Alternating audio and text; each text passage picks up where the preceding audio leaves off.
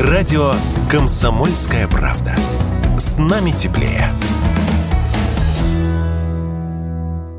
Пусть не сердятся родители, что измажутся строители, потому что тот, кто строит, тот чего-нибудь достоит. Так писал много лет назад поэт Борис Захадер. Строки актуальны всегда, а сегодня особенно. Строители стоят немало, так как на российском рынке труда на них сегодня дефицит. И составляет он около 25%, сообщает коммерсант.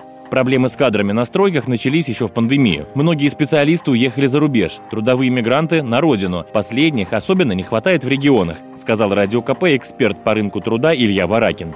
Мигрантов, правда, не хватает стройки ведутся в крупных городах, с этим ситуация попроще, а если стройки ведутся а, вне крупных городов, там вообще ситуация аховая. Поэтому субподрядчикам, вообще строительным бригадам приходится приманивать людей не только повышенными зарплатами, но и сильной бытовой основой, то есть улучшать быт, э, делать э, платежи чаще, э, вводить дополнительное питание, спецодежду и так далее, и так далее. То есть мы сейчас напрягаемся больше, чем напрягались раньше, это само собой.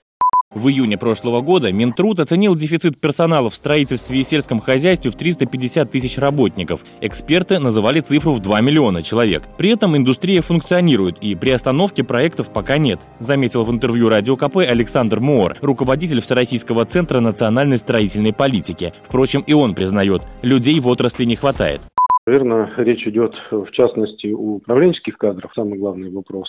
Но их там действительно процентов 10, наверное, 15 можно сказать, что нужно дополнительно. Особенно в направлениях таких инновационных, как там цифровизация и так далее. Но там еще надо успевать готовить за несколько лет, чтобы был опыт и практика. В основной массе не хватает действительно кадров сегодня. Это технических, разнорабочих и так далее, тех, кто непосредственно находится на площадке. Эта история, она, знаете, еще с времени пандемии. Она, в принципе, как как пошла, когда был простой в этой части, когда было непонятно, все сидели на удаленке, и многие кадры как-то переформатировались. Как-то с тех пор наши строительные компании приноровились, если так можно сказать, в этой части работать, поэтому никакие площадки не остановились.